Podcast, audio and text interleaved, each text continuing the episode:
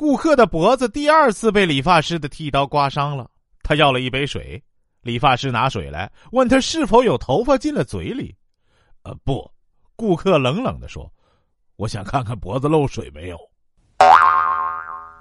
一位衣着光鲜的妇人走进洛杉矶附近的信用合作社，在以卡车司机为主的社员中显得很突出啊。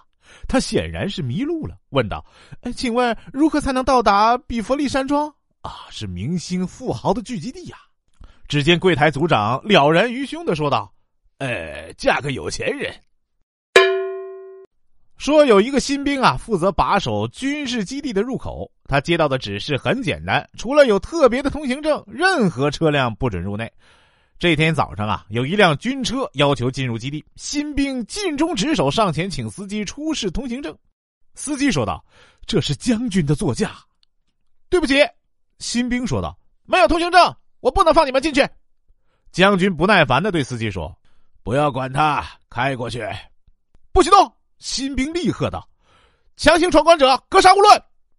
将军丝毫没有把他放在眼里啊，对司机说：“开车。”这时候，新兵显得有点犹豫，他走到将军的座位那一边，敲了敲窗子。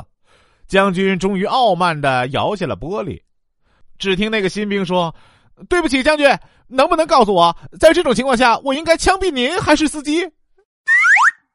竞选助理跟参议员如此说道：“哎，参议员，有个歇斯底里的女人在电话中吼叫，她想知道你对堕胎有什么看法。”哦，哎，告诉我，我明天一早把支票寄过去。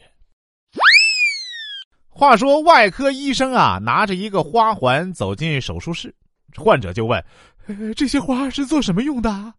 外科医生说：“哦，呃，手术如果成功呢，这些花就会献给我；呃，不成功呢，就会献给你。”